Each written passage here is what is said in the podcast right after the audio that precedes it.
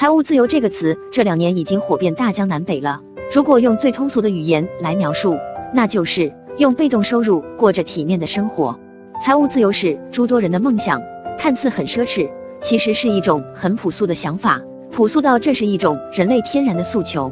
如果说科技发展、社会进步带来的是越来越忙碌的生活，没完没了的加班，如履薄冰的工作状态，那经济发展再快又有什么意义呢？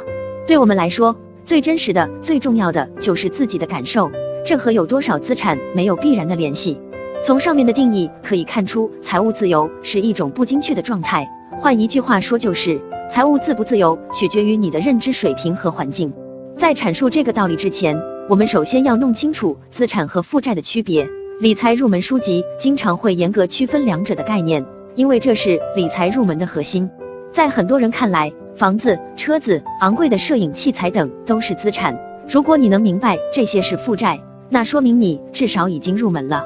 房子、车子每个月都要从你的账上划走一部分现金，用于还房贷、车贷、水电费、车油费、保险费等。如果你的收入主要来自你的工资，那么一旦你停止工作，房子和车子下一秒钟就成为你沉重的负担，因为这些被你看作是资产的东西，其实应该归入负债。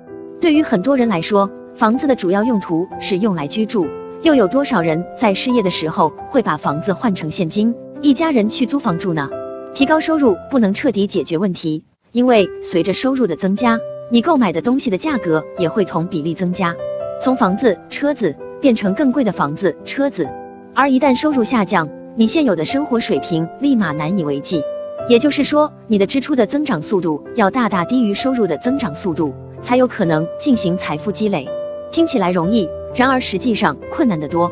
比如你购买了价格一千的衬衫，那你肯定要买一条价格配得上它的裤子，然后到了领带、钱包、手机等。女性把衬衫换成化妆品和衣服，效果也是一样。如果你所处的圈子就由一件件价值不菲的衬衫组成，那么你其实很难逃脱这样的消费水平。实际上，这种情况不仅仅荼毒了中产阶级。在小产阶级或者无产阶级也是一样，比如你朋友们结婚都是花了几万块布置婚礼、拍婚纱照，而对于一个月几千块钱收入的你，也鬼使神差的要求男朋友办这样的场面，理由是一辈子只有这一次。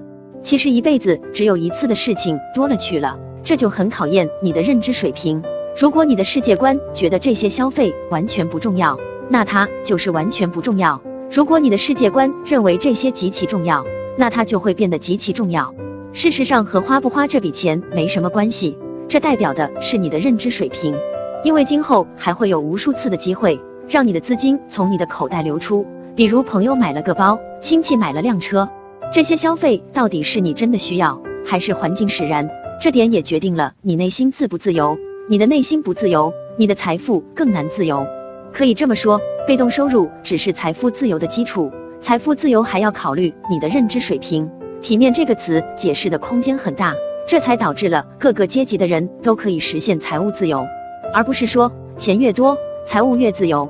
在一线城市月入三万没日没夜的加班的人自由呢，还是在三四线城市每个月收租一万的人自由呢？